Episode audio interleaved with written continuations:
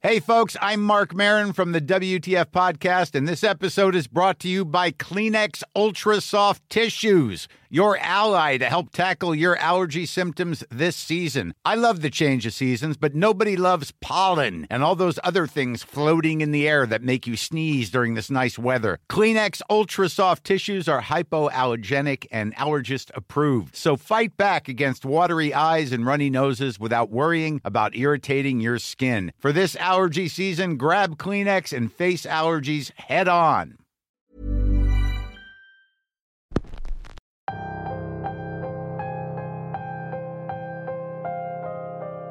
Con este calor lo único que quiero es estar en la playa, disfrutando de las olas del mar. Creo que sería la mejor manera de combatir esta ola de calor que azota mi país. Aunque después de leer esta historia, a muchos no les van a quedar ganas de acercarse al mar de la misma manera. Bienvenidos una semana más a Radio Macabra, su programa favorito de la noche. En esta ocasión les traemos una historia que llega desde el fondo del mar una historia que revela algunos secretos de un pueblo costero en un país no revelado. La historia de hoy se titula Terror en alta mar y es traída para ustedes solo aquí en Radio Macabra. Éxitos que te matarán de miedo. Mi nombre ya se lo saben, así que estamos a punto de comenzar.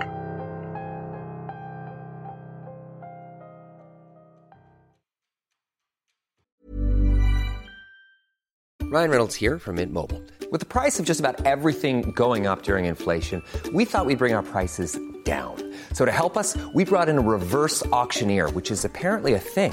Mint Mobile unlimited premium wireless. Ready to get 30, 30, bit to get 30, bit to get 20, 20, 20, bit to get 20, 20, bit to get 15, 15, 15, 15 just 15 bucks a month. So, Give it a try at mintmobile.com slash switch. $45 upfront for three months plus taxes and fees. Promo for new customers for limited time. Unlimited more than 40 gigabytes per month. Slows. Full terms at mintmobile.com.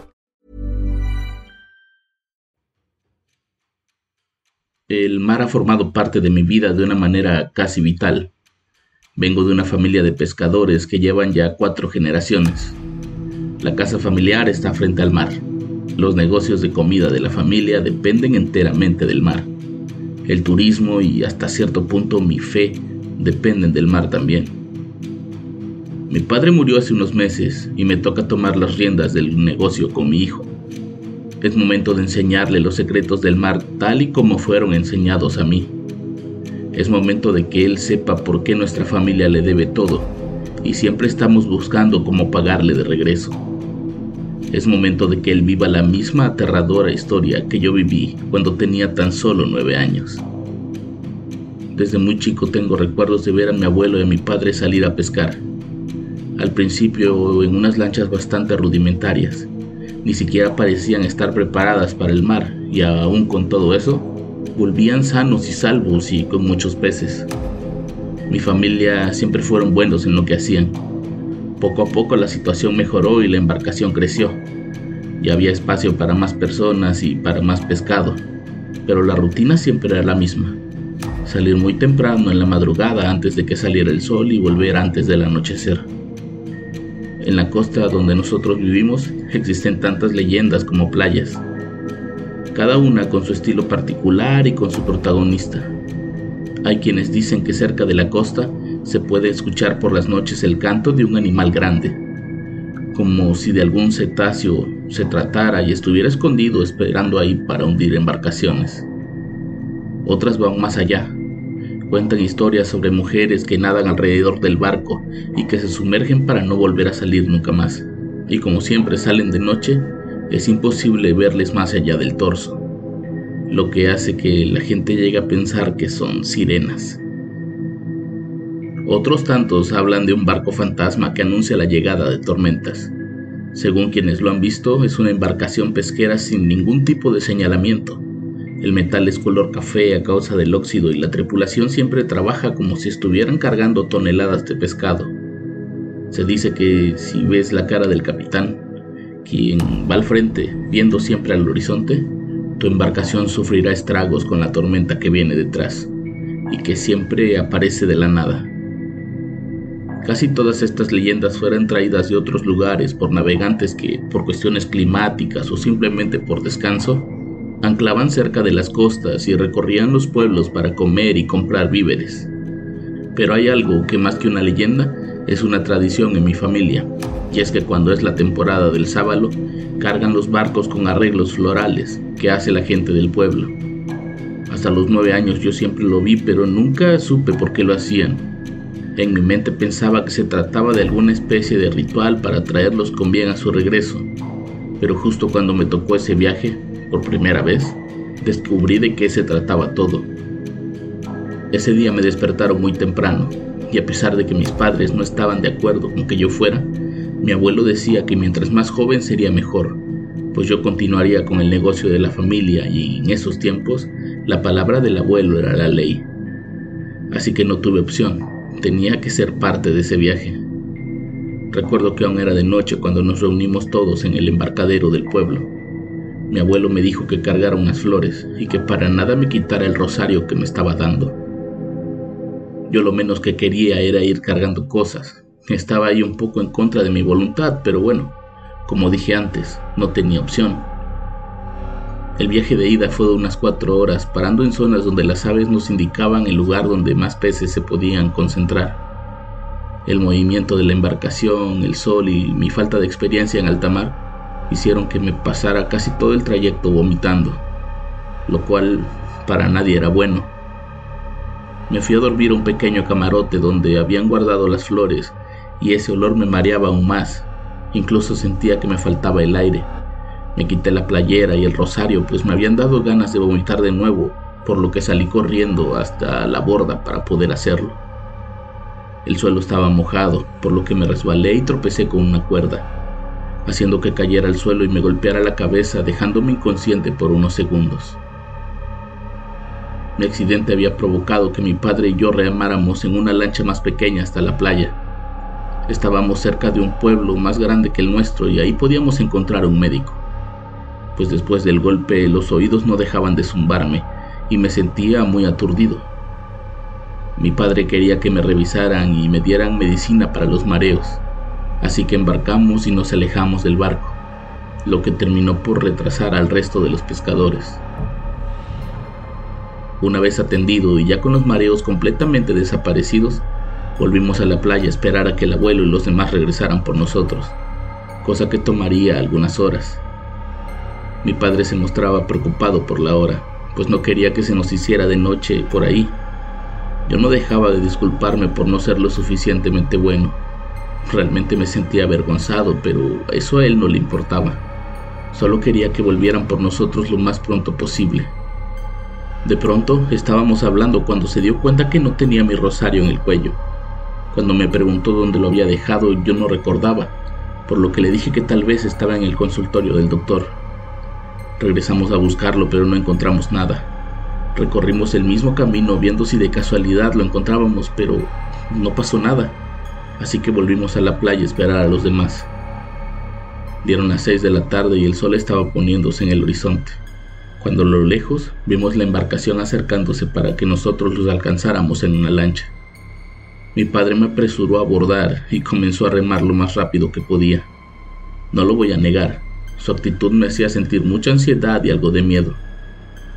Iba agarrado de uno de los extremos de la lancha mientras las olas nos hacían movernos en todas las direcciones cuando de pronto algo salió del agua y tomó la lancha. Un par de manos a unos centímetros de las mías se aferraban a la pequeña lancha provocando que nos inclináramos hacia ese lado. Entonces mi padre comenzó a remar y dijo que cambiara hacia el otro lado para hacer contrapeso. Y al hacerlo, ocurrió lo mismo. De pronto del agua salían manos, eran muchas, ni siquiera las pude contar. Con todas las fuerzas intentaban voltear la lancha con nosotros ahí, mi papá gritaba desesperado, pero el barcón estaba lejos como para poder escucharlo. Entonces dejó de remar y corrió a abrazarme contra su pecho. No abras los ojos, solamente ponte a rezar. Todo va a estar bien, me dijo mientras me abrazaba con fuerza. Antes de cerrar los ojos eché un vistazo al agua y lo que vi fueron los rostros demacrados de personas casi cadavéricas. Eran hombres, casi todos, querían voltearnos a toda costa. Era horrible y muy perturbador. Se podía sentir el movimiento violento de la lancha y cómo el agua comenzaba a caer en nuestros pies. No escuchaba nada más que la voz de mi padre y mis propios rezos. Aquello debió durar unos cinco minutos que se sintieron como horas, hasta que poco a poco aquel brusco movimiento cesó. Poco a poco la lancha se fue quedando estable sobre el mar, mientras mi padre lentamente me despegaba de su pecho y me decía que era seguro abrir los ojos. Cuando miré hacia el barco, ya estábamos cerca, y a nuestro alrededor estaban aquellos arreglos de flores que cargábamos, flotando en el mar. Cuando por fin nos recogieron y pudimos estar a salvo en el barco, mi abuelo corrió a vernos y a regañarme. Sabía que yo no tenía mi rosario, pues él lo había encontrado en el camarote después de que bajamos a buscar al médico. Déjalo en paz, es su primera vez, ya tuvo suficiente con lo que vio allá abajo, le dijo mi padre para terminar de una vez por todas con el regaño. El resto del camino me la pasé llorando en ese pequeño y viejo camarote. No estaba seguro de que lo que había visto era real o parte de las alucinaciones provocadas por el golpe, pero todos los tripulantes parecían saber exactamente lo que me había pasado. Al llegar a casa, mi papá me sentó para escucharlo. Mi madre estaba con él. Sabía que tenía dudas y que tenían que aclararlas. Yo no sabía qué decir o preguntar.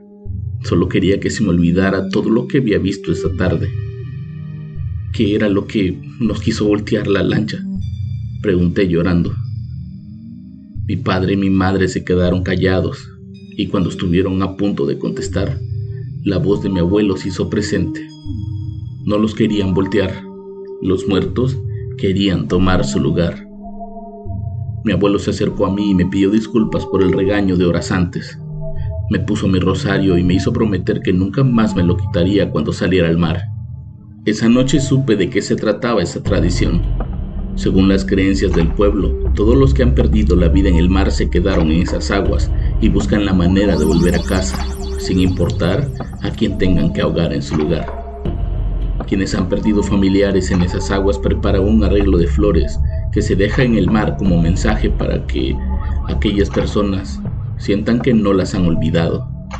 Algunos mandan cartas y fotografías de los hijos que dejaron en vida antes de tener su fatal destino en el mar. Todos en el pueblo cargamos rosarios en el cuello, pues de alguna manera le estamos entregando a Dios nuestra vida cada vez que salimos a pescar. Y de la misma forma, aquellos espíritus del mar lo entienden, por lo que al ver a alguien con un rosario, justo como ellos alguna vez lo usaron, lo dejan ir pues su vida le pertenece a Dios y no a ellos. Hoy a mis 43 años entiendo a la perfección de qué se trataba aquel viaje, que más que para pescar, era para que yo entendiera que nuestra familia y nuestro pueblo están hechos gracias a la pesca, pero nuestro corazón siempre será de aquellos que nunca volvieron.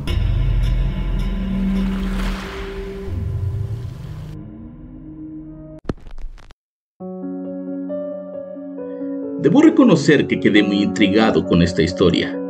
La verdad es que me gustaría saber dónde ocurrió. Si ustedes tienen una idea, háganlo saber en los comentarios. Yo los espero la próxima semana con más Radio Macabra, éxitos que te matarán de miedo. Buenas noches.